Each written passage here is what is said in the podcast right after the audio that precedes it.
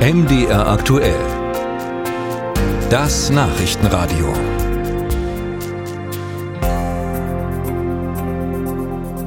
In der Politik ist immer wieder von der sogenannten Brandmauer zur AfD die Rede. Damit gemeint ist eine scharfe Abgrenzung zu der in Teilen rechtsextremistischen Partei.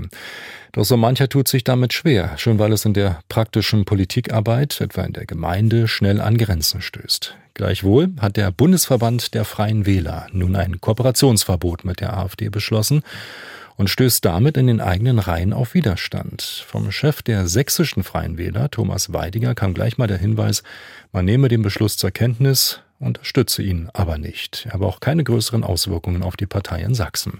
Unser Landeskorrespondent in Dresden, Robin Hartmann, berichtet. Ganz überraschend sind die Äußerungen des sächsischen Freien Wählerchefs eigentlich nicht.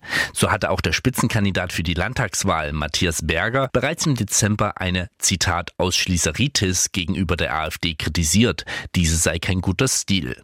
Auch jetzt stärken Mitglieder der Freien Wähler ihrem Parteichef Thomas Weidinger für seine Abgrenzung zum Bundesverband den Rücken. Zum Beispiel Beispiel der Bürgermeister von Frauenstein, Rainer Henschel.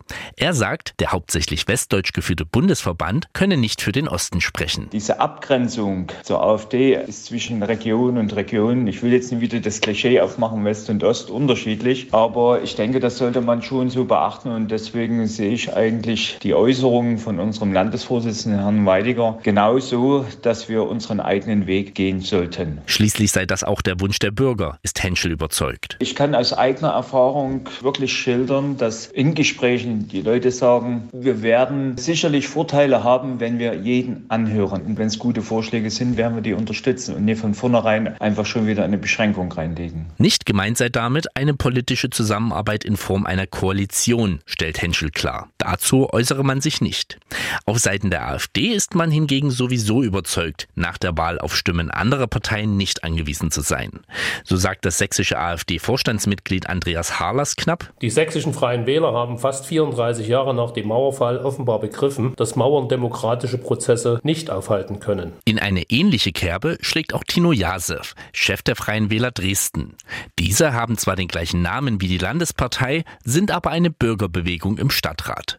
Für viele Politiker, die wie in seinem Verein unter dem Namen Freie Wähler in den Städte- und Gemeinderäten sitzen, seien die Aussagen der Partei schon jetzt Realität. Wir stimmen regelmäßig auch an Anträgen der AfD zu, genauso wie die AfD zum Beispiel Anträgen von der SPD zustimmt oder eben von der CDU oder jemand anders. Also dort jetzt von einer Brandmauer zu reden, das finde ich gerade auf dieser Ebene, wo wir Politik machen, schon sehr kritisch. Ellen Häusler, Fraktionsvorsitzende der Freien Wähler Eilenburg, die ebenfalls mit der Partei nur den Namen teilen, findet hingegen deutliche Worte. Ich war entsetzt, als ich das gehört habe, habe sofort Widerstand gespürt und gedacht, das kann doch wohl nicht wahr sein, dass wir jetzt in Sachsen Sachsen anfangen, Kooperationen mit den äh, rechtsextrem eingestuften AfD-Leuten akzeptieren zu wollen. Um Schaden von ihrer Wählergemeinschaft abzuwenden, überlegt man sogar, sich bei der anstehenden Wahlversammlung deutlich von den Freien Wählern abzugrenzen obwohl man natürlich so beim Wähler bekannt sei. Ich nehme das Thema jetzt aus diesem Anlass nochmal auf die Tagesordnung und wir reden nochmal, ob wir uns nicht doch wieder freie, unabhängige Wähler nennen, weil diese Partei vertritt uns in diesem Punkt nicht. Kritik kommt auch aus der Landespartei. Teile der Freien Wähler sind unzufrieden mit den Äußerungen ihres Landesparteichefs.